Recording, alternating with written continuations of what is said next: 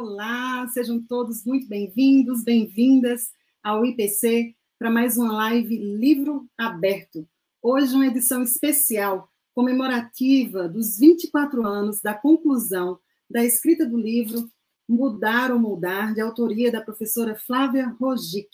Eu sou Ana Séries, sou voluntária, sou pesquisadora da Conscienciologia, docente do IPC e a live Livro Aberto, ela nos aproxima das obras e dos autores da Conscienciologia. Hoje nós vamos falar sobre transformação, renovação pessoal, reciclagem existencial. E para isso, eu convido o professor Jaci Mourão, voluntário, também docente do IPC, pesquisador da Conscienciologia desde 2004. Boa noite, professor Jaci. Boa noite, Ana Séries. Boa noite a todos. É um prazer estar aqui com vocês mais uma vez justamente nesta comemoração de 24 anos de lançamento do manuscrito do primeiro livro que seria do IPC ou da Conscienciologia após os livros do professor Valdo. Essa é, foi uma data muito importante para nós, que abriu uh, toda uma etapa que hoje tem centenas de livros grafados já. O prazer estar com vocês mais uma vez. Vamos lá, Ana. Vamos lá, professor Jaci.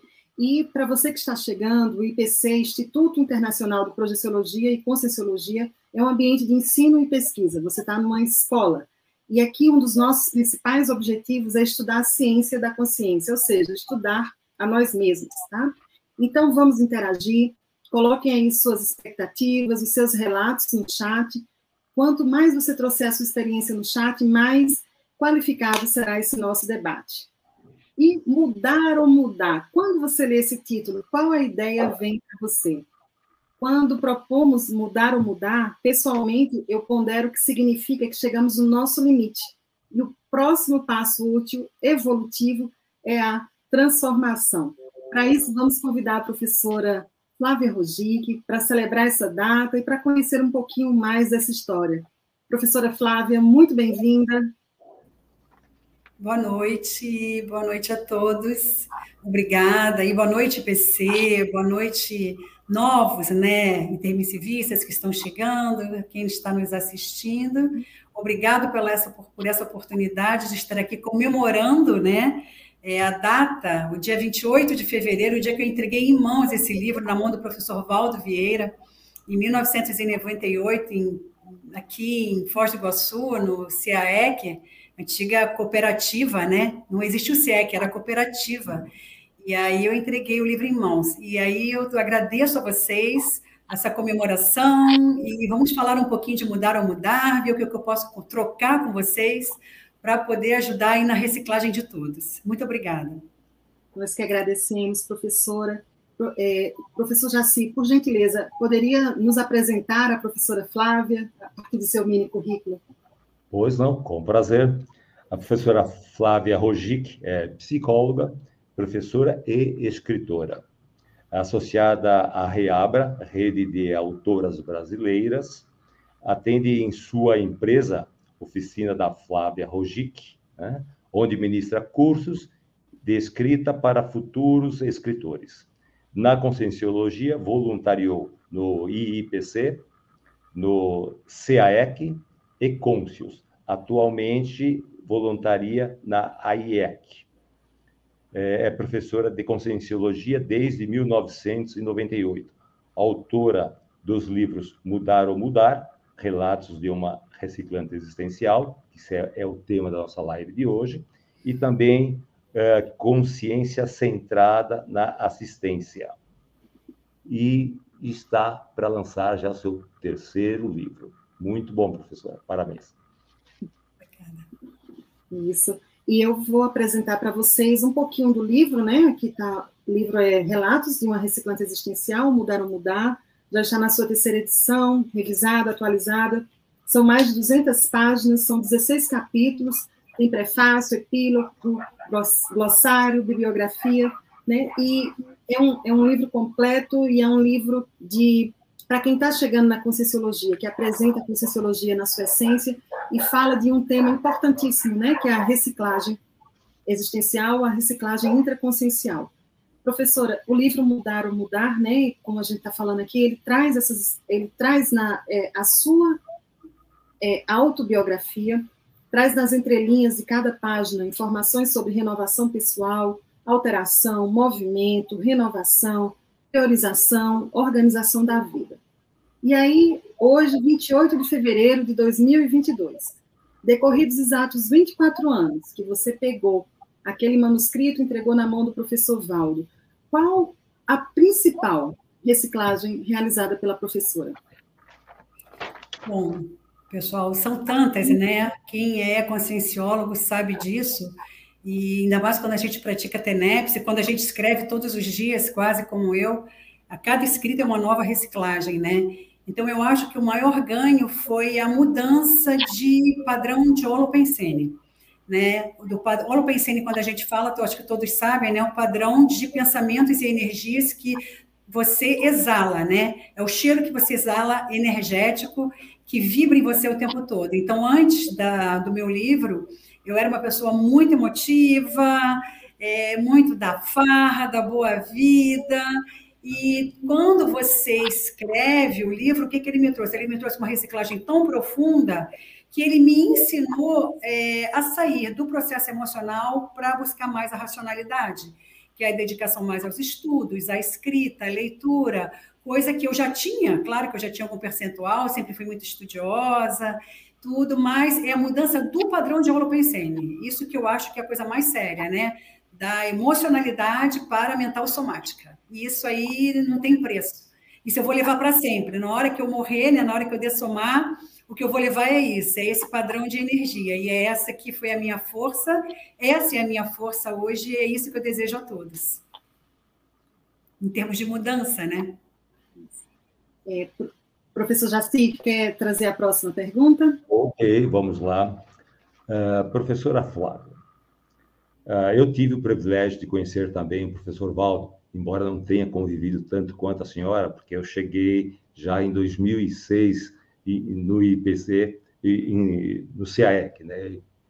Conheci o IPC em 2004 e em 2006 só que cheguei ao CAEC, conheci o professor. E convivi algum, algumas vezes, algumas semanas, alguns cursos, mas foi uma convivência é, espontânea e eventual. Mas no caso, a senhora, é, que conviveu com ele diuturnamente durante muitos anos, desde seu princípio, se tornou professora desde 98, sempre ao lado dele. Conta para nós quais foram as influências do professor Baldo, quais foram as vantagens que a senhora obteve, porque o homem ali era muito assertivo. Das poucas vezes que eu estive lá, o que ele me falava era em cima, né? Então, a gente percebia que quem estava em volta tinha uma grande vantagem sobre os demais que não tinha conhecimento não o conhecia e não tinha acesso a ele. Então, acredito que isso tenha marcado muito a sua personalidade e o seu desenvolvimento. Você queria contar para nós essa história, professor? É, rapidinho, né? Assim, vou contar, o, a convivência com o professor Valdo não tem preço, né? Eu falo sempre isso, eu... Uh, é, Conheci, professor Valdo conhecia meus pais desde jovem, né? Meus pais eram espíritas kardecistas e eles, quando eram jovenzinhos, não tinham nem filhos ainda, fundaram vários centros espíritas com o professor Valdo lá em Uberaba, em Minas. E foi até minha mãe que me levou para assistir a palestra do professor Valdo ainda menina, né? E assim, a, convivência, vir para Foz do Iguaçu e conviver com o professor Valdo, gente, só quem conviveu sabe, né? É todo dia uma mega recima, entendeu? O professor Valdo, ele quando olha nos teus olhos, ele atravessa a sua alma, ele entra no teu mundo, vai lá nas outras vidas e não tem jeito, ou você acerta ou você deserta, entendeu? Você desiste, porque não tem outro jeito. Então, professor Valdo, não só comigo, mas com todos os voluntários e conscienciólogos, que, intermissivistas que estão aqui em Foz, o professor Valdo sempre dava aquela chamada, né, e colocava a pessoa com upgrade, entendeu? Maior em termos de reciclagem intraconsciencial. É claro, né, que quando eu cheguei no IPC, eu sou uma retomadora de tarefa. Quando eu retomei o IPC em 1996, o professor Valdo me convidou na diretoria, na sala da diretoria com outras pessoas, e falou assim para mim, para nós cinco, nós éramos cinco pessoas, falou assim: olha, vocês cinco têm que escrever um livro. Minha filha amada, boa noite, chegou. Aliás, boa noite a todos, o pessoal do Rio de Janeiro aí, eu sou carioca, tá? Da Gema, pessoal de Alagoinhas, Bahia, o pessoal tá dando um oi, boa noite a todos, obrigado por assistir. Tá? Então, aí o professor Valdo me convidou para ir lá na sala da diretoria e falou assim: ó, todos vocês têm que escrever um livro. Ele falou, né? Vocês têm que reciclar, estão atrasados, coisa de reciclante. Aí ele falou assim: tem uma condição, todos vocês, cada um de vocês tem que escrever um livro. Porém, aí todo mundo aceitou, todo mundo aceitou, tudo bem, tudo bem. Aí ele falou assim: só tem uma condição. Ele falou assim: vocês têm que escrever esse livro em seis meses. Isso era 28 de agosto, eu acho, né? Agosto, né? Setembro, outubro, novembro, dezembro, janeiro, fevereiro. É, 28 de agosto. E aí começou a minha saga, né? Para escrever Mudar ou Mudar. Eu comecei escrevendo um outro livro, eu aceitei, todos aceitaram, né? E eu lembro que eu aceitei aquele desafio, eu falei, mas nossa, né? Vou escrever um livro, né? Tá bom, vou escrever um livro. E eu lembro que eu comecei a escrever um livro sobre reciclagem, Aí, depois de dois meses, eu comecei a ficar desesperada, que eu queria falar da reciclagem. Falei, gente, eu sou muito reciclante, eu estou reciclando, eu estou retomando a minha vida, a minha Proexis, né? Eu estava muito lúcida, por tempo que eu tinha perdido e tudo mais. E aí, o que, que eu fiz? Aí, eu comecei a escrever um livro sobre ressex, sobre reciclagem existencial. Porém, eu não tinha conteúdo ainda, não tinha material, eu tinha acabado de voltar para o IPC. Quase não se falava disso, gente, naquela época. Hoje em dia, Ressexes é lugar comum, mas em 1996, 97, ninguém falava sobre isso, né? Tanto assim, né? E aí, eu falei, aí voltei para o professor Valdo. Voltei para ele dois meses depois e falei, professor Valdo, eu lamento, mas eu não vou escrever o livro. Porque não dá, gente, não dá para você prometer uma coisa para o professor Valdo, tá? Professor Valdo, não prometa nada para ele, é horrível. Você não dorme, sabe? E aí eu voltei para ele e falei, professor Valdo, eu não posso escrever esse livro, não tenho tempo. Aí ele me sugeriu fazer um livro autobiográfico. Ele falou, falou assim: olha, você escreve muito bem, aquela coisa, né? Que tudo ele aumenta, né? Então faz assim. Eu tenho lido, né? Que ele acompanhava as minhas experiências, que eu tinha muita experiência parapsíquica. Ele falou: escreve um livro autobiográfico. Você vai ajudar muita gente se você contar as experiências que você vem tendo agora, nesse pouco tempo que você retomou a sua Proexis. Eu falei, você tem certeza? Ele falou, tenho certeza. Escreve, coloca, fala da imobilidade física vídeo que está te ajudando a superar a sua ansiedade. E aí eu fiz o livro, né? Aí, gente, eu saí, parei tudo e fui para o Mudar ou Mudar, que eu escrevi, na verdade, Mudar ou Mudar em quatro meses. Porque já era, eu lembro que já era quase novembro, né? Agosto, setembro, era outubro, quase novembro. Eu falei, não, vou entrar com tudo, então e eu fiz o Mudar o Mudar em quatro meses. E no dia 28 de setembro, não, gente, não foi um dia a mais nem a menos. Eu consegui pegar o avião, vim para Foz, no dia 28 era carnaval, estava tendo um curso aqui no, na, no CAEC, na cooperativa, aí eu entreguei em mãos, assim, o livro para o pro professor Val um assédio pegando para tudo que é lado. Vocês não querem saber, gente, não, nem, melhor nem falar. Voava pedra para tudo que é lado, né? Aí o professor Baldo falou: Nossa, mas o que está acontecendo? Ele falou: Fiquei preocupado até com o teu voo. Ele me acompanhou até no voo, gente, eu não sabia. Olha como é que o professor Baldo tinha parapsiquismo, né? Aí eu falei assim: Não, professor Baldo, está aqui meu livro. Eu prometi, está aqui, né? Aí entreguei em mãos assim Aí ele, danada. Ele falou, você é danada. Aí ele falava que eu era uma locomotiva e que eu tinha vontade de javali, que eu ia chegar não sei aonde. Então, ele sempre dava aquela motivada, né?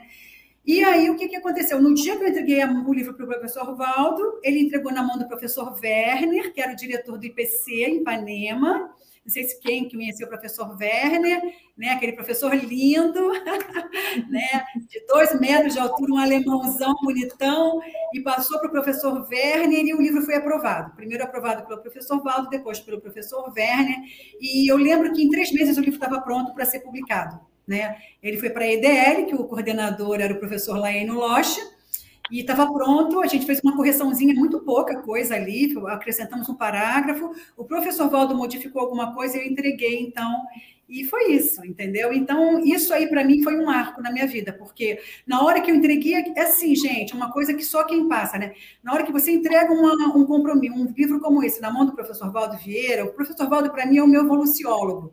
Eu não sei qual é o nível dele na escala evolutiva, mas o tempo todo, aqui com ele, e na hora de publicar meu livro, ele funcionou como um orientador evolutivo, entendeu? Eu estava muito perdida, eu não sabia para onde eu ia. Então, eu fui indo mais ou menos assim, meio tateando com ele me, me orientando, entende?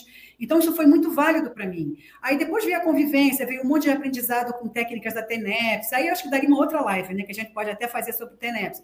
Mas ele me deu muitas dicas de escrita, muitas dicas de TENEPS, muitas dicas de ProEx, muitas dicas para ajudar minha família, meus filhos. Então, o que, que eu vou dizer para vocês?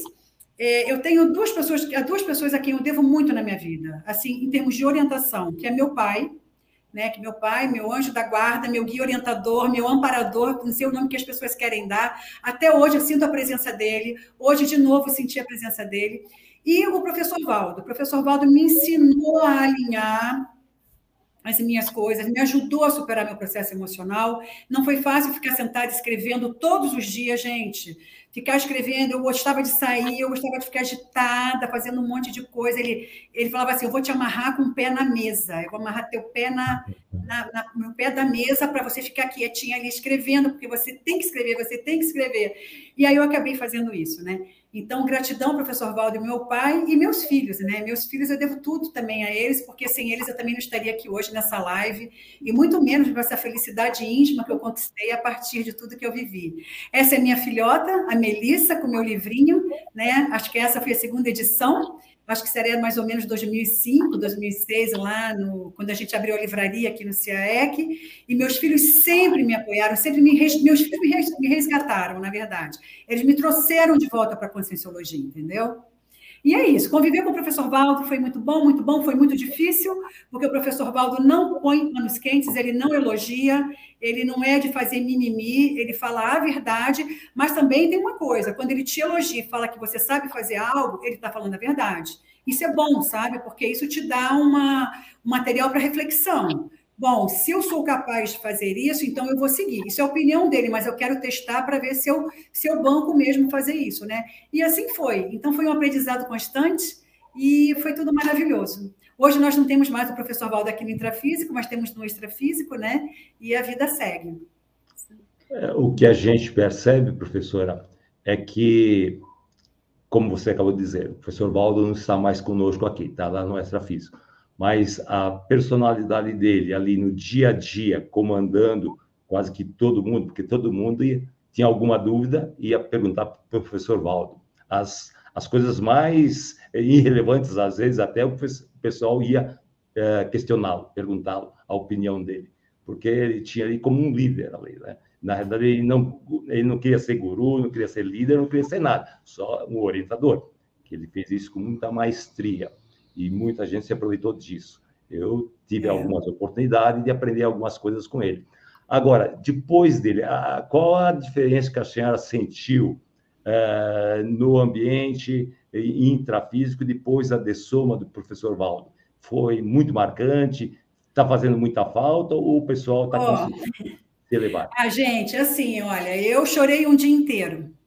Sabia que o professor Valdo ia dessomar mas eu tinha mais do que uma ligação de professor-aluno com o professor Valdo, talvez pela família e por tudo que ele fez aqui por mim e pela gente aqui. Gente, nós chegamos aqui numa condição muito precária, tá? Não pensa que tudo sempre foram flores, não, tá?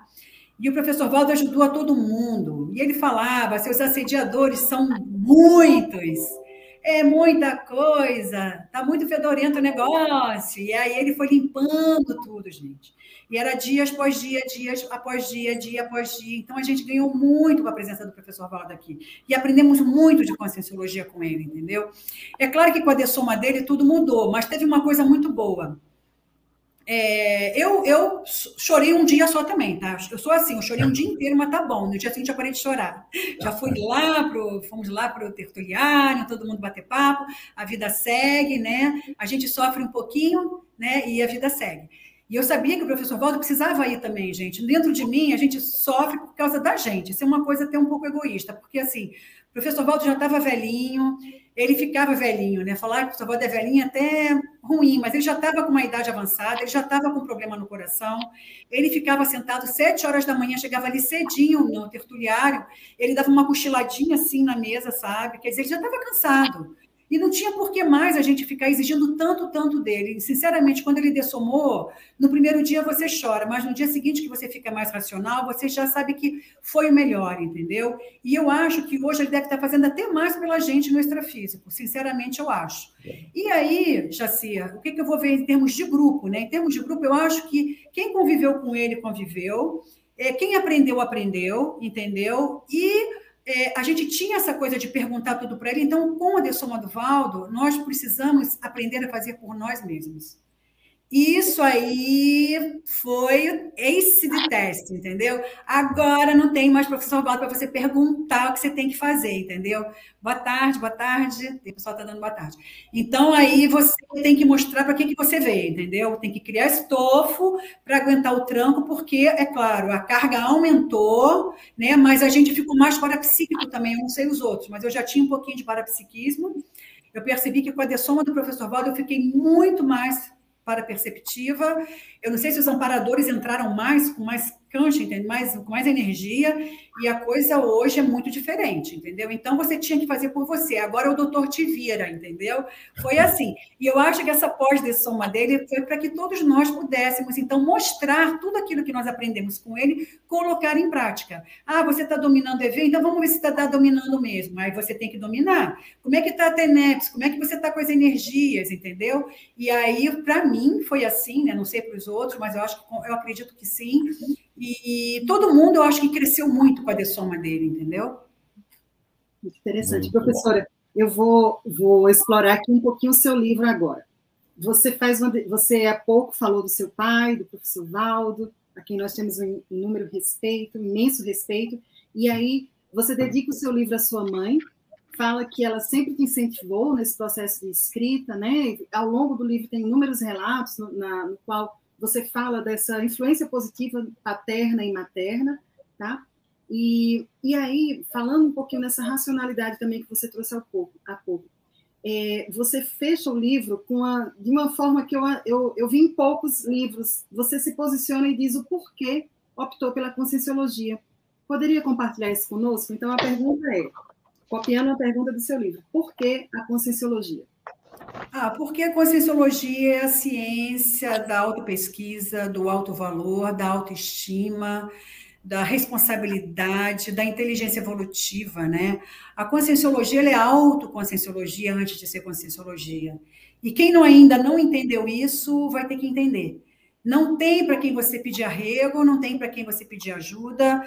Você vai ter que se reciclar lá no íntimo e você vai ter que se ver, vai ter que se enxergar lá no seu íntimo, ver suas condições mais íntimas e mudar aquilo que você tem que mudar. Na verdade, mudar ou mudar é um título que todo mundo vai ter que escrever um dia, porque todo mundo veio para se reciclar, entendeu?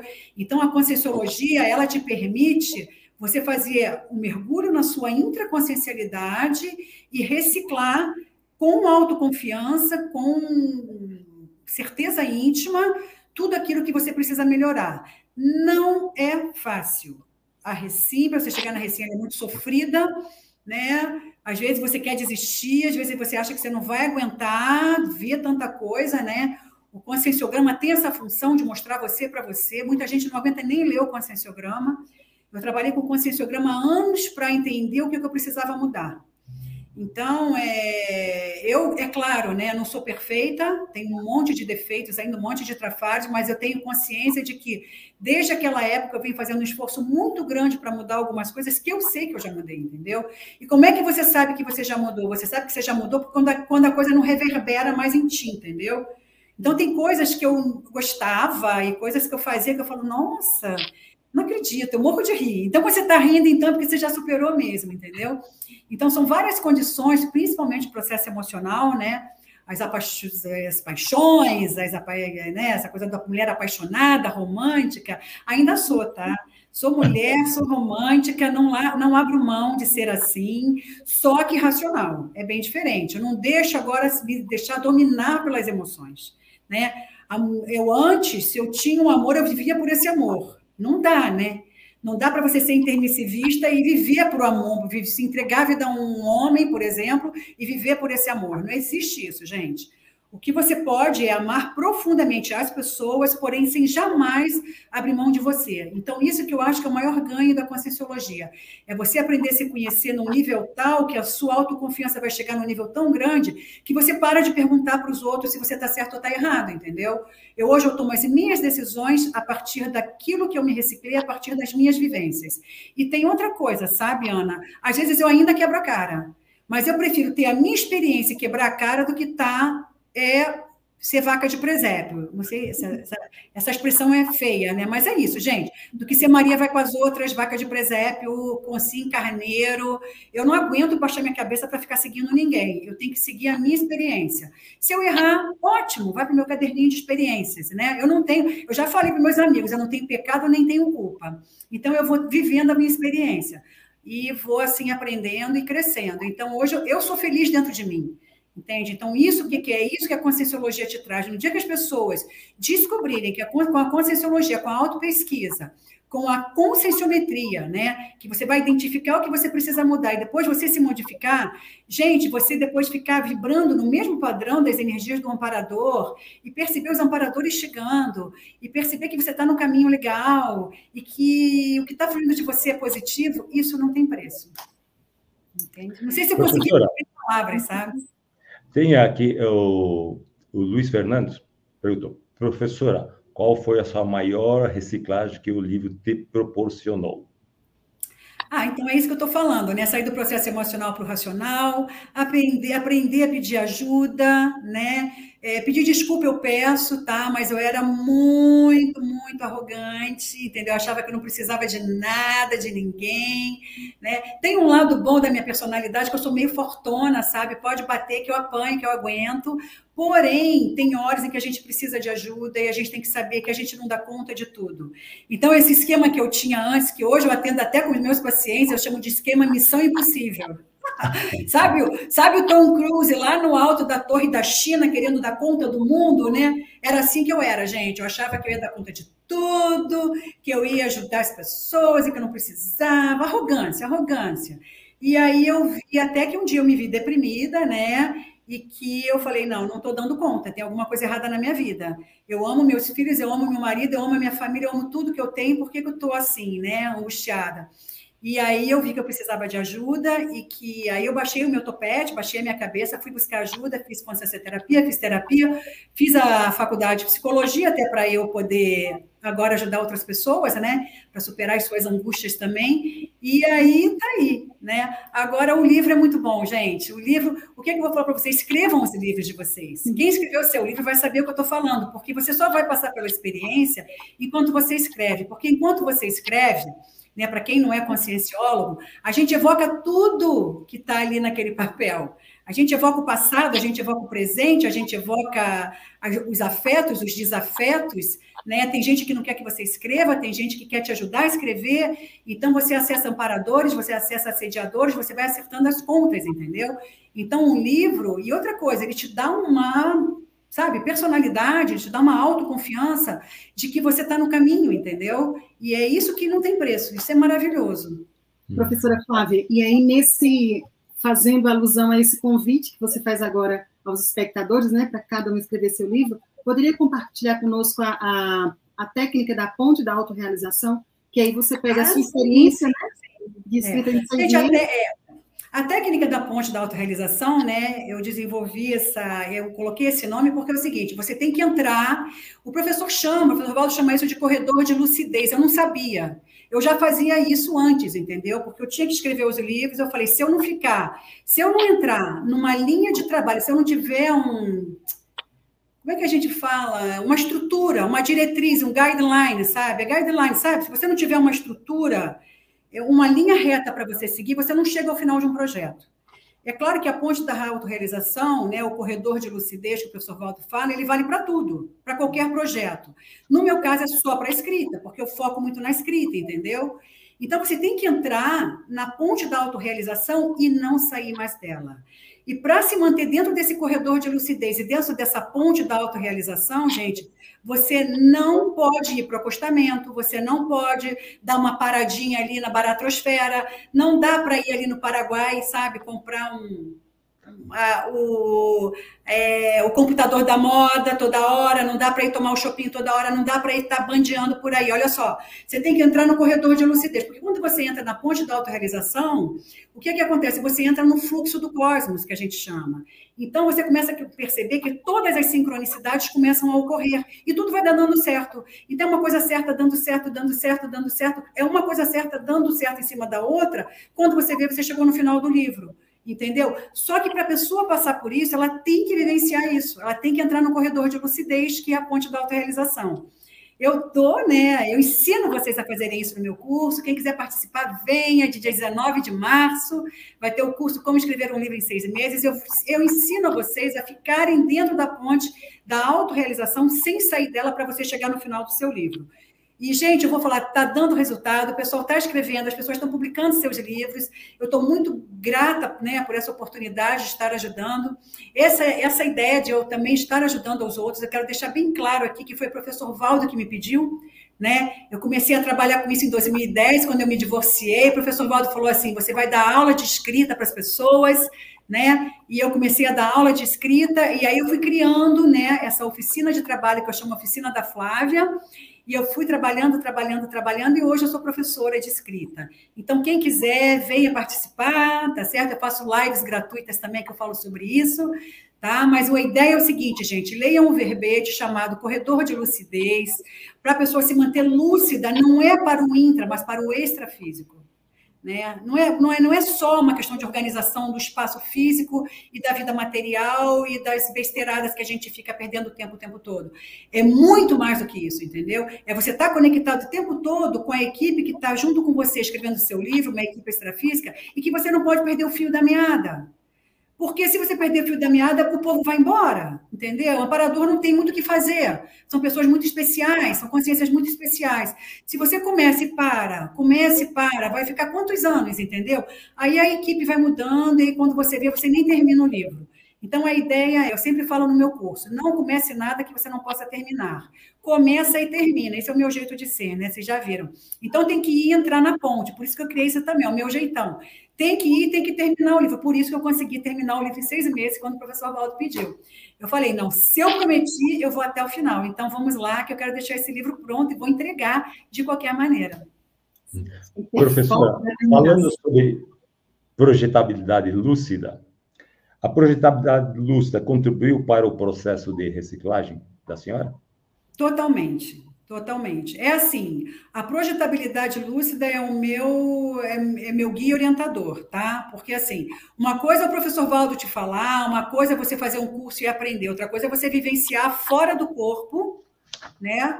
O que é a projeção lúcida, né, gente? Eu sei que tem amigos meus que estão assistindo aí que eu não sei se todo mundo sabe. Projeção lúcida é quando você dorme à noite, Todos nós, enquanto seres humanos, temos vários veículos que estão acoplados um ao outro, que a gente chama de perispírito, psicossoma.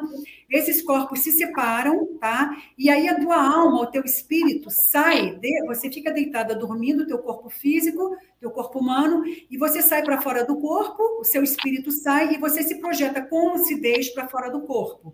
Exatamente como está nessa foto. Se vocês quiserem colocar e deixar um tempinho para o pessoal ver, é bem legal isso, ó. Você está vendo a pessoa, ó, ela está dormindo, o corpo fica dormindo, ela fica conectada com o corpo energético, com o corpo humano, e aí a pessoa sai do corpo e começa a se projetar para o extrafísico, tá?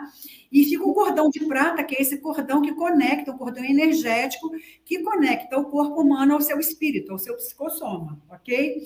Então, eu sempre tive projeção lúcida, e com a TENEPS, isso aí, hoje, então, é muito, é muito, é meu eu, eu, sempre, quando eu tenho alguma dúvida, eu peço ajuda aos amparadores, eu saio do corpo, eu tenho projeção e aí as coisas se esclarecem para mim. A projeção lúcida, para mim, eu quero que eu quero, meu esforço nessa vida é que se torne a minha segunda natureza. Eu estou fazendo muito esforço para isso. Vamos ver no que, que vai dar, né?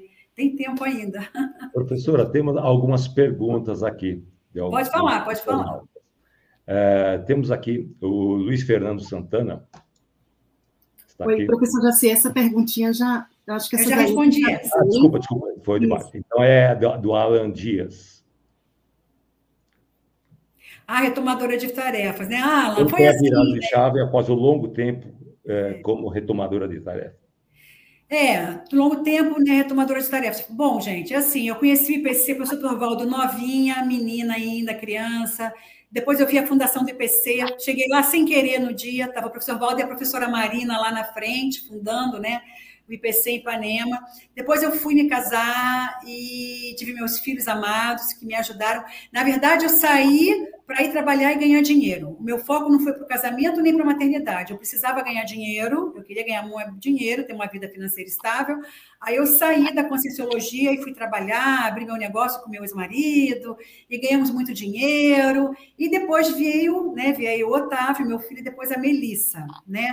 Então, o que, que acontece? A virada veio mesmo, Alan, quando, depois que a minha filha nasceu, eu fiquei, eu entrei em Melim, melancolia intrafísica, tá? E eu, eu tinha tudo do bom e do melhor, minha vida maravilhosa, estável, um marido maravilhoso, filhos maravilhosos, mas me veio uma angústia e eu não sabia o que, que era aquilo, até que eu vi que eu estava com um processo de síndrome do estrangeiro, né? Eu estava de... isso está tudo no livro, tá? Estava deitada no sofá, sentindo aquele mal-estar, uma vontade de chorar, aquilo não passava. Eu falei que coisa ruim isso. E aí eu pedi ajuda ao tal mal, na época, né? Eu lembro que tinha o tal mal, que era um amparador do professor Valdo. Eu falei, tal mal, se você está me vendo, me ajude. E eu lembro que naquele momento a professora Flávia me ligou, né? A Flávia Kreinhofer, né?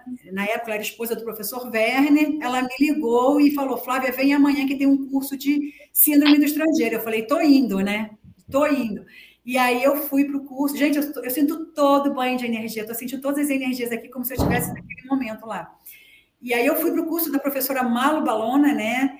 Que é a primeira professora mais antiga do IPC, e ela então falava tudo de síndrome do estrangeiro. Eu falei, gente, eu estou sentindo exatamente isso, uma falta de sentido de vida e aí, Alan, foi essa virada da mesa. Quando eu fiz aquele o curso com a professora Mala, a palestra, não lembro mais o que, que era, eu resolvi voltar. Eu falei, não, vou voltar, vou retomar minha tarefa, vou retomar minha Proexis, né? Foi naquele momento existencial, e assim eu voltei. Aí eu voltei, comecei a voluntariar, fiz SCP1, SCP2, SCP todos, né?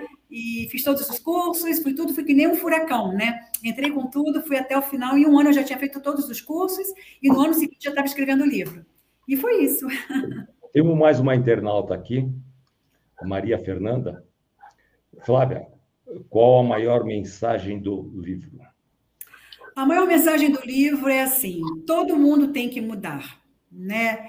Mudar ou mudar, a mensagem é: em algum momento, todo mundo vai ter que se auto-enfrentar, enfrentar quem você é e dizer realmente para que, que você veio, né? Essa vida humana. A gente não veio a vida humana para tirar férias. E eu só pude entender isso, gente, depois de um tempo, né? É, a gente quer tudo do bom e do melhor, a gente quer luxo, a gente quer regalias, a gente quer conforto, mas isso não nos preenche, tá? Não nos preenche. O que nos preenche é realizar a tarefa a qual, né, você se comprometeu de realizar. Então, principalmente vocês que são mais jovens, né, prestem atenção no que vocês falaram que vieram para fazer aqui, no que vocês falaram para vocês mesmos. Não é para ninguém, não, entendeu? Não tem um juiz existencial que vai lá e te julgar e te condenar. Não existe isso, gente. É você com você. Você, antes de nascer, você falou: ah, agora nessa vida eu estou aqui para acertar isso. Então, tem coisas que são intraconscienciais, que a gente chama que são intrapessoais, que você tem que mudar na tua personalidade procurem identificar, tá? A ideia do livro é essa, procurem identificar o teu traço mais difícil para você mudar de fato, ou seja, para você vivenciar a recim, que é a reciclagem intraconsciencial. Essa é a ideia do mudar ou mudar, tá? Então, é, depois desse livro, tanto que agora eu estou transformando Consciência Centrada na Assistência num manual prático de auto-recim. Eu estou colocando um passo a passo do que a pessoa tem que fazer para fazer a sua recim. Por quê? Para ajudar as pessoas a terem essa lucidez. Porque eu já vi cursos, gente, eu vejo que as pessoas falam assim: ah, não, eu vou fazer a recém sim, mas é na próxima vida. Eu lamento muito dizer. Por que, que é mudar ou mudar? Ó, gente, tem uma coisa implícita aí. Se você tem lucidez de que você pode mudar um traço e você não muda, isso aí é, depõe contra você. Por quê? Porque isso é um agravante. Uma coisa, você tem atenuante quando você é ignorante, né? Quando a gente não está sabendo, a gente tem atenuante. Agora, quando você tem noção de que você tem um traço, que esse traço tem que ser modificado e você não, não trabalha para modificá-lo, aí isso tem um agravante. E por que, que é ruim? Porque você, depois que você dessomar, você vai ficar triste, vai ficar com melancolia extrafísica, vai falar, nossa, mais uma vida que eu não consigo superar esse traço, entendeu? Eu já passei por essa dor de barriga, tá, gente? Algumas vezes. E geralmente esse traço que a gente tem que abrir mão é algo que a gente gosta, por isso que é pior. Né? Você vai falar assim, ah, mas é um defeito, é um defeito, né? Porque ele te mantém numa condição de ignorância evolutiva, no nível, no nível evolutivo mais baixo. Mas é algo que a gente gosta, tá? É o vício que tu não abre mão, é o barzinho, é o sexo, é o poder. Cada um sabe aonde aperta seu calo, tá? É a vaidade, cada um sabe, mas todo mundo traz aquele traço que é um traço é, sério que a pessoa tem que modificar para ela poder, então, mudar de patamar evolutivo.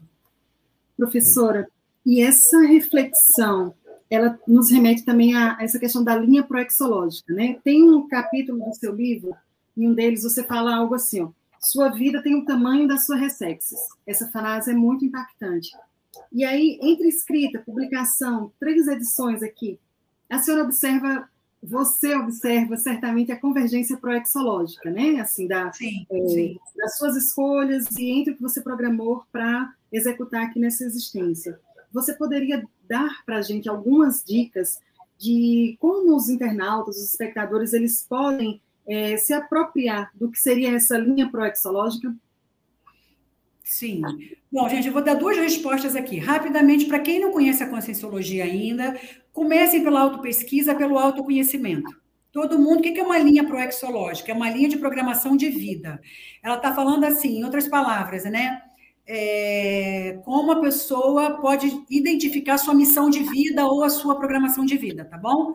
Então, é, Comecem pela autopesquisa e pelo autoconhecimento. Por que isso, gente? Porque se você não se conhece, como é que você vai definir qual é a sua missão de vida? Fala sério, né? Se você não sabe quem você é, o que você gosta ou o que você quer fazer, vai ficar muito difícil de você saber o que você quer fazer, né? Então, a primeira coisa é o autoconhecimento ok? Autopesquisa. Para quem não conhece a Conscienciologia, busquem as palestras e cursos do IPC, que foi onde eu comecei, onde todo mundo começa. O Instituto Internacional de Projeciologia e Conscienciologia é o instituto mais antigo da Conscienciologia e tem uma estrutura perfeita para ajudar todo mundo a identificar a sua programação de vida. Tá? O meu livro sempre levou muita gente para o IPC, eu espero que continue levando, porque o Instituto tem uma estrutura muito firme, multidimensional, entendeu? Para ajudar você a identificar a sua programação de vida. Agora, para quem já está na conscienciologia e ainda não identificou a sua linha de ProEx, gente, conscienciometria hoje, conscienciograma, vai para Conscius tá? Porque lá na Conscius, é, eles têm, né? Eu ia falar, nós temos, né? Já fui tantos anos da Conscius, fiquei 11 anos. Assim, lá na Conscius, né, eles têm, nós temos, né? Os conscienciômetros, eles trabalham exatamente isso, eles fazem a junção da sua personalidade, identificar a sua personalidade e onde ela se encaixa dentro da conscienciologia. Então, gente, não adianta, por exemplo, eu querer fazer pintura se eu não tenho habilidade com as mãos, entendeu? Não adianta perder tempo. Eu vejo que as pessoas que estão na conscienciologia que ainda não identificaram sua linha de proexis é porque estão malhando em ferro frio. Conhece essa expressão? A pessoa está tá tentando fazer uma coisa que ela não sabe fazer. Gente, você tem que entrar na linha da coisa que é para você, aquilo que te cabe. A gente tem que calçar os nossos sapatos, entendeu? Ter a modéstia de saber, olha, isso aqui não é para mim, mas isso aqui é para mim. Entendeu? Isso aqui é, é mão na luva, sabe? Cai assim como uma mão na luva. Quando você sente que você identifica qual o seu mega trafor, qual o seu traço, sua habilidade de excelência que você tem. Quando você identifica o que você quer, quem você é e qual a sua habilidade de excelência, você já está começando a caminhar para uma linha de proexis. E é óbvio, façam o que vocês amam e não o que vocês não gostam. Não queiram fazer o esquema missão impossível, tipo, não, eu dou conta de tudo. Não, a gente não dá conta de tudo, não, tá? Ainda mais dentro da conscienciologia, é bem difícil. É bem difícil, né? Se a gente conseguir dar conta do que a gente veio para fazer, eu já uma, já acho uma vitória. Agora, querer ir além, ou querer juntar tudo junto, que eu vejo, sabe, Ana, assim, né? Eu que eu vejo assim, muita gente fazendo muita coisa ao mesmo tempo. Isso já me cansa só de olhar. Sabe, a pessoa pega uma coordenação, outra coordenação, outra... aí eu falo, mas onde que você está agora? Eu encontro com uma pessoa, cada hora ela está no mais C. Eu acho isso confuso. Você vê que a pessoa está desorganizada, ela não sabe muito bem o que, que, ela quer da vida. E um ano a pessoa já passou por um monte de IC, por um monte de voluntariado. Tudo bem, quando você tem 18 anos, 20 anos, você está tentando se encontrar, isso é válido. 18, 20, 25, acho que até uns 30 no máximo. Passou dos 30 anos, filho, já não dá mais. Já tem que começar a definir. Define o que você veio fazer, calça seus sapatos e vai para a tua linha de ProEx. Porque senão, depois, o que, que acontece? A vida passa. A vida é breve, gente. A vida, por isso que eu falo no meu curso, gente.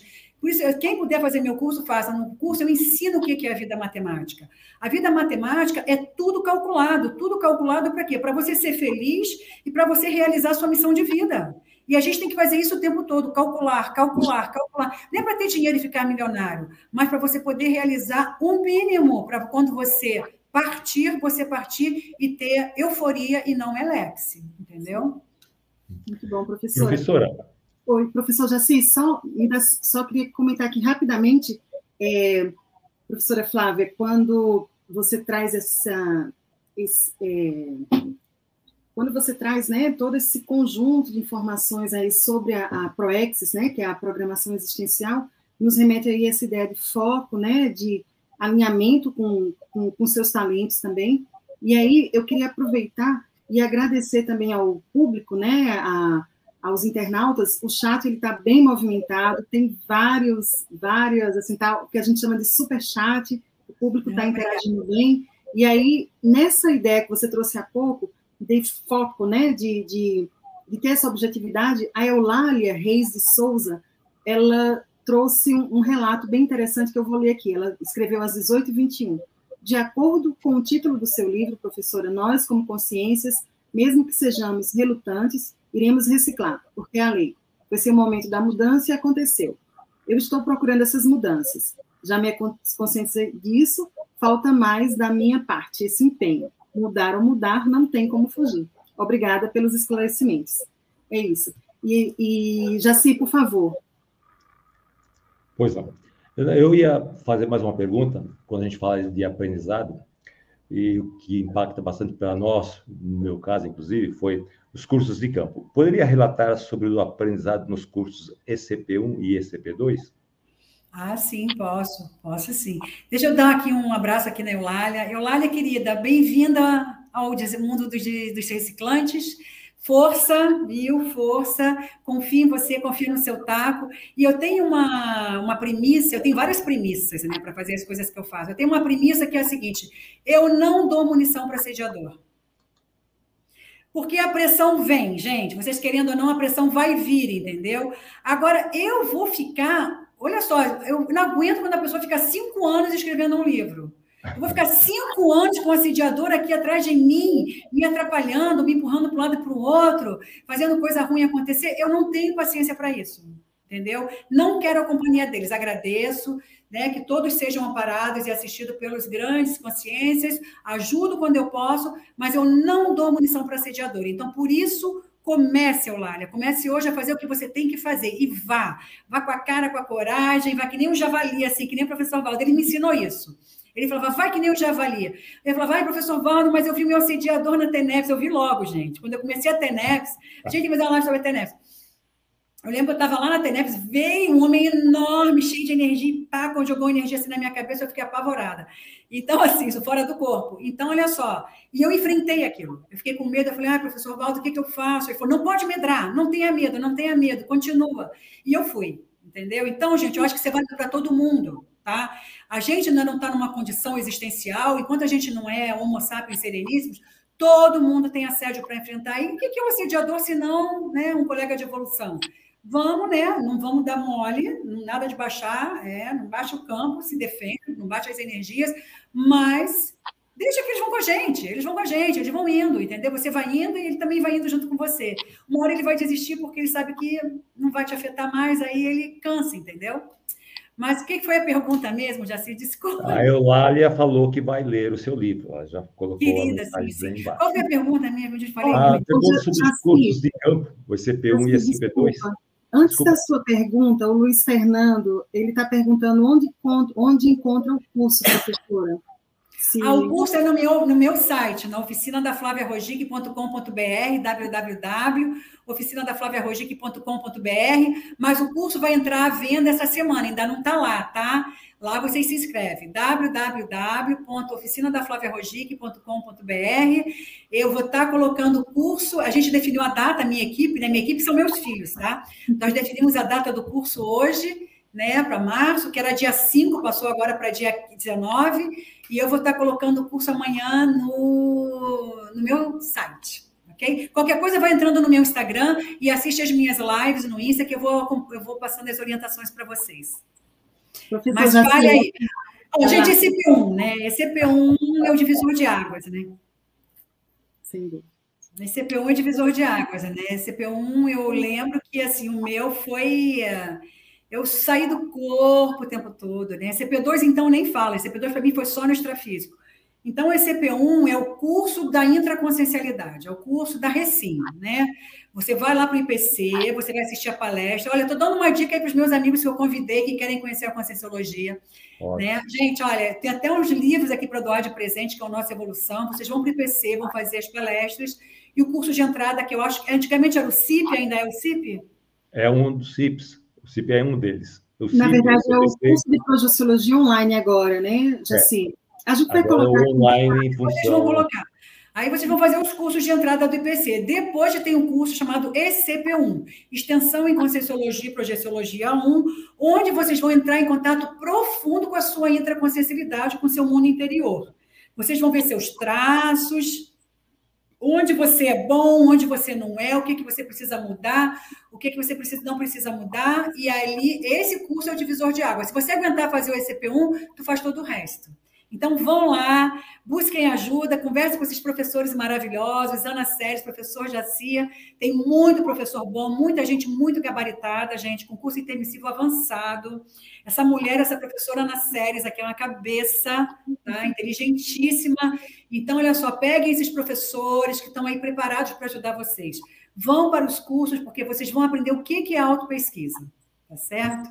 E o ECP2, né, para mim foi totalmente extrafísico. Primeiro, né, eu fiz fora do corpo, eu vi o EM fora do corpo, eu lembro que o professor Valdo estava acoplado com ele, saí do corpo, eu vi aquele, era um, uma coisa, ele tinha um pescoço assim enorme, um gigante assim, parecia um, ele parecia um bicho, sabe? Ele não parecia um, não era um humano, ele parecia um jacaré gigante, mas em pé, sabe? Assim, né? Na, em postura ereta, não estava, sabe? Eita. Tinha quatro patas, ele tinha duas patas, um rabo gigante, um pescoço enorme, mas ele não era humano. E eu vi o EM, e recebi orientação do EM, né, quando eu fui lá perguntar. Foi também no, no curso CP2 que eu coloquei minha mão no campo e que eu vi que eu tinha um aparelho nas mãos. Eu perguntei depois para o professor Valdo o que, que eram aqueles aparelhos, ele falou que aquilo ali era para fazer a TENEPS, eu não sabia e por isso depois eu comecei a ter NEPS. Então, gente, ECP1, se vocês chegarem lá, vocês vai ficar tudo mais fácil. Aí depois ECP2, aí hoje tem dia tem cursos maravilhosos, eu não sei mais, tem muita coisa boa, são muitas ICs. Vão seguindo, vão seguindo, que tudo vai dando certo. Professor, professor Jaci, professora Flávia, me permitam um, um complemento. Nós temos o curso de entrada hoje do IPC, está tudo online por conta da pandemia, né? Então, os cursos presenciais, eles estão suspensos.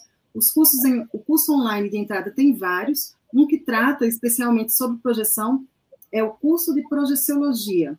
E ele é online, né? Vai todos os sábados tem aula gratuita. A gente vai colocar o QR Code aqui para quem tiver interesse, se inscrever e aprender um pouco sobre o curso. A gente tem, também tem um curso que o, ECP1 e o ECP2 estão suspensos também em função da pandemia, né, por questão de, de segurança física dos, dos alunos, mas online a gente tem um curso para o intermissivista, né? Então a gente vai colocar aqui no, no chat ou depois na descrição todos os links para quem tiver interesse e conhecendo, né? Mas no site do IPC tem toda essa essa programação, tá? E aí um, um complemento aqui a, a eu tô a, o campo, né, a, a Odália, ela falou que essa live está gratificante, então a gente percebe que tá, é um campo entre amigos mesmo, né, entre pessoas que vêm para celebrar essa data especial. E não dá para a gente sair daqui, professora, sem falar. Hoje você trouxe até essa informação. O livro Mudar ou Mudar, ele é referência em sala de aula. Quando a gente vai dar aula, é, sempre que se fala em, entre outras tantas informações, exemplo de Ressex, Recim, se usa o livro como referência. Mas o carro-chefe, assim, o aluno ele pergunta sobre o que é a imobilidade física virgem. Na hora que ele pergunta isso, a gente faz a, a alusão ao seu livro para que ele compreenda na prática como se dá essa técnica. Só que o livro ele não traz somente essa técnica, ler, ler do engano, né? Na verdade, tem um capítulo inteiro sobre técnicas evolutivas e a professora discorre sobre todas elas. Mas se pudéssemos falar principalmente assim, a junção, a sua experiência com a técnica da imobilidade física, vídeo, com essa determinação javalínica que a professora fala, tem uma outra técnica que, que junta, e a lei das 50 vezes mais. Se a, senhora, se a professora tá. pudesse fazer Bom, esse aí. É, deixa eu te falar assim, hoje está tudo maravilhoso, né? Não foi tão fácil assim para mim, né? Eu quero deixar bem claro aqui uma coisa muito importante que para mim é, eu não estaria aqui hoje se não fossem meus filhos, tá? Então, para muitas pessoas, filhos podem dar problemas. No meu caso, meus filhos me resgataram, né? Eu lembro que quando eu engravidei do meu filho Otávio, é, uma semana antes, é, quando eu, antes de saber que eu estava grávida, eu e meu ex-marido, né, o pai dele, nós tínhamos combinado de fazer um voo de asa delta. Né, ninguém sabe disso, só eu e ele. Nós íamos, eu sou carioca, né? A gente ia subir o morro da Gávea lá e ia pular de asa delta. Na mesma semana eu soube, já tinha marcado tudo com os amigos, que a gente ia lá e ia voar de asa delta. Aí eu sempre fui muito medrosa, mas eu falei, ah, todo mundo está fazendo, né? Década de 90, eu falei, eu vou. Aí, na mesma semana, eu soube que eu estava grávida do Otávio. Na hora eu parei. Eu falei, eu jamais vou pular de asa delta com um bebê na minha barriga. Eu vou morrer e ainda vou matar meu filho, eu pensei, né? Eu falei, na hora eu parei. Então, e tive muitas projeções com meu filho, né? Quero dizer, quero deixar isso porque a gente tem que dar muito valor, gente, às pessoas que estão na nossa família, que estão ao nosso lado. Então, meu filho sempre me trouxe de volta para as minhas responsabilidades com a minha programação de vida. E a Melissa, né? Hoje faz 24 anos que eu entreguei esse livro na mão do professor Valdo, e a minha filha era uma bebezinha, né? Bebê, a Mel era bebê, ela aguentou tudo, e ela me trouxe de volta para a Conscienciologia. A Melissa já nasceu, hoje ela se formou, né? A Melissa veio, nasceu. Quando ela nasceu, eu voltei para a Conscienciologia e hoje ela é formada em médica, né? Se formou em medicina agora, em dezembro. Eu sou uma mãe muito feliz, eu sou uma mulher muito realizada, porque meus dois filhos se dedicaram aos estudos, né? O Otávio é advogado, a Mel é, é médica, eu não preciso mais nada, né? Tem tudo na família, né? E a Mel, né, ela então trouxe isso para mim. E depois que meus filhos me trouxeram um assentamento quanto à minha programação, quanto às responsabilidades, né, aí eu comecei a juntar as técnicas da conscienciologia para poder acelerar a minha recim, gente. Vocês não pensem que eu fiz aquilo ali no livro porque era bonitinho, não. Eu não gosto de nada bonitinho, não. É o que eu falei. Eu não tinha paciência, gente, o negócio de assédio. Eu via os assediadores, entendeu? Eu via tudo e eu sabia tudo, e aí é, é, chato isso, entendeu? Então, o que, que eu fiz? Eu falei, vou acelerar a coisa.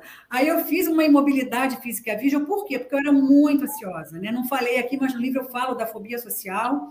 Eu ficava insegura, transpirava para falar em público, né? Tinha uns suores assim, me dava umas, um mal-estar, sabe? Me dava taquicardia, transpirava nas mãos, e aí minha voz tremia, às vezes me dava branco mental, era horrível. E eu só superei isso com o meu livro, né?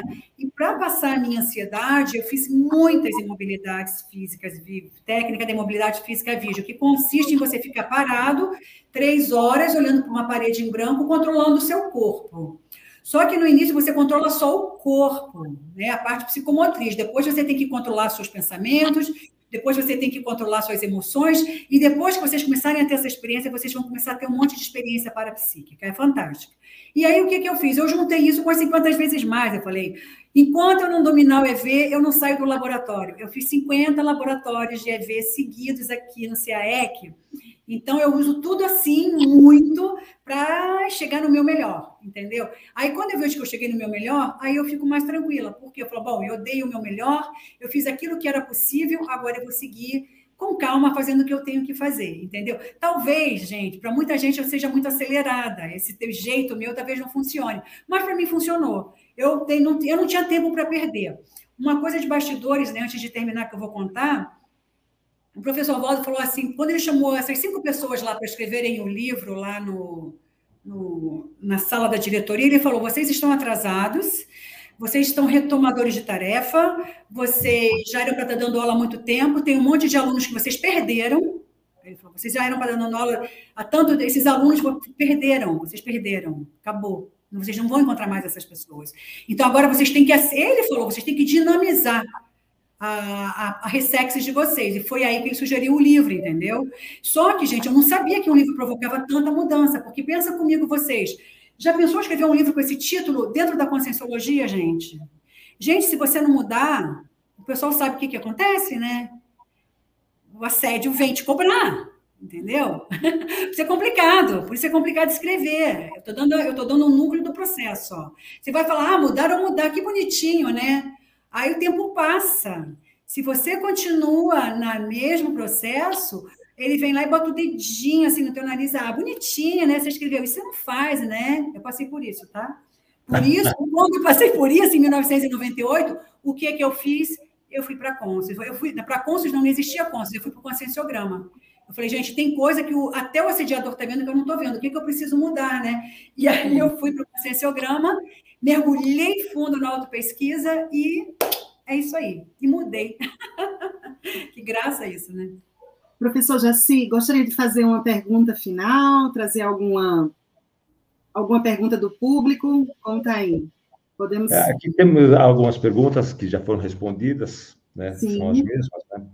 E agora, a, a, as técnicas do livro, né? Do livro Mudar ou Mudar, é, costum, é costumeiramente utilizado como referência para ilustrar didaticamente a técnica da imobilidade física vista. Essa, já... essa professora que está perguntando, ela está perguntando, ó, é imobilidade física vígil, técnica da imobilidade física vígil. Se você não tem meu livro, entra no, na Conscienciologia, nos sites, né? Tem relatos de pessoas, tem pessoas que já têm experiência, técnica da imobilidade, você vai ficar imóvel, ó, imobilidade física vígil. Você vai ficar três horas parada olhando para a parede. Na primeira vez, gente, ó, Pedro, né? Pedro, a primeira vez é bem complicadinho. Vai te dar umas coisas, tu vai ver o lado do bicho teu, tá? Vai vir o bichão que ele quer sair dali. Mas depois você se acalma. Depois você se acalma. Então, faça, faça a técnica, tenha a sua experiência, entendeu? Mostre para você que você pode se superar. Muito bom. Ah, Professora, o Dália, então, ela perguntou aqui, a Dália, acho que não entendeu direitinho. É só, ela pediu, eu não entendi o nome da técnica das três horas. Pode repetir, por favor? É, técnica da imobilidade física vígil. Eu estava respondendo a essa pergunta. Isso. Legal. Ok, eu acho que a gente pode partir aqui, Jaci. Pode. Vou é, professora Flávia, e não temos o livro em PDF também, né? Acho que não, acho que não, acho que só. Só esclarecendo aqui o pessoal. É, tem uma última pergunta, professora, aqui, que eu vou, mais uma vez, fazer uso do seu livro. Ele traz, no último capítulo, tem uma pergunta muito interessante.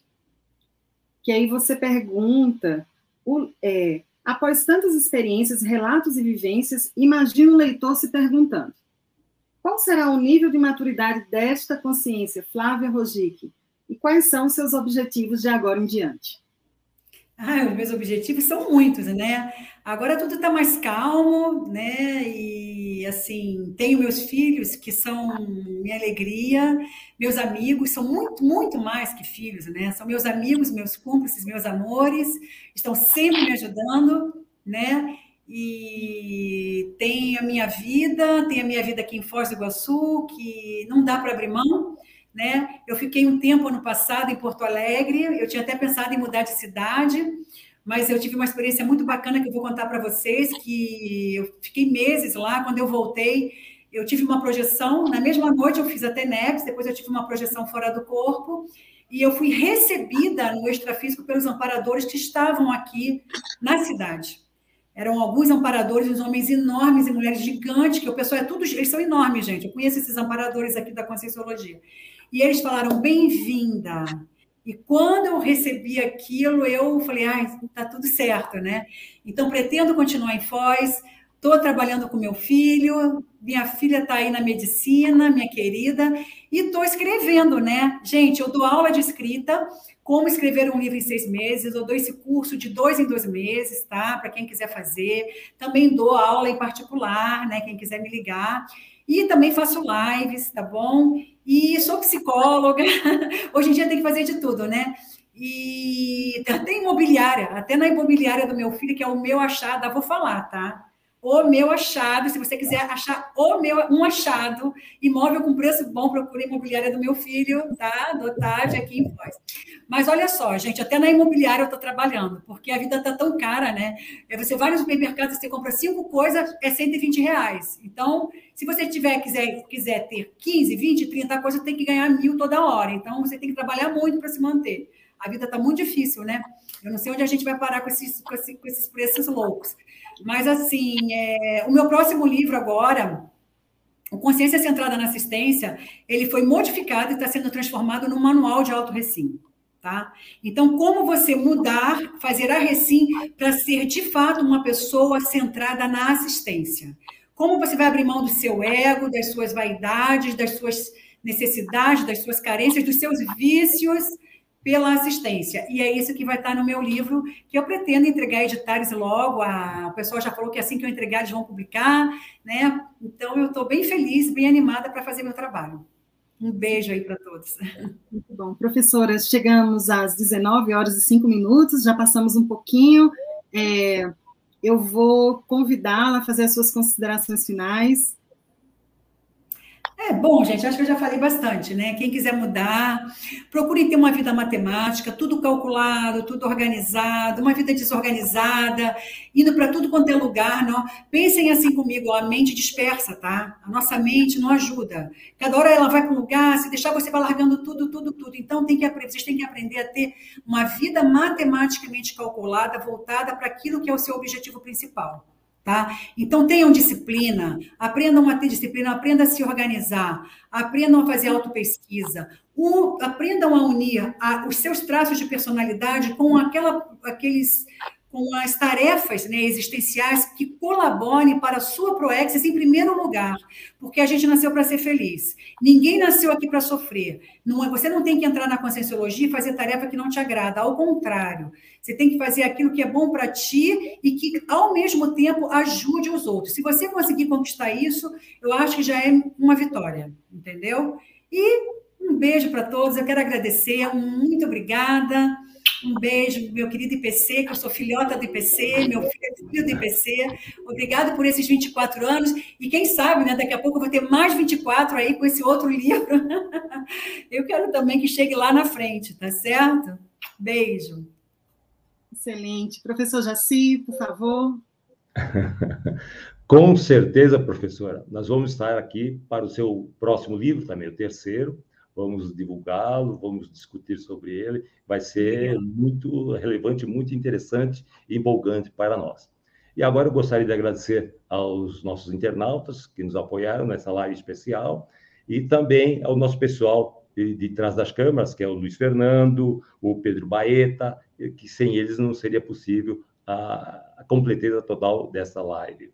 Obrigado a todos e até a próxima. Meu boa noite a vocês. Obrigada por assistir é, a todos, a, em especial a professora Flávia Rogic.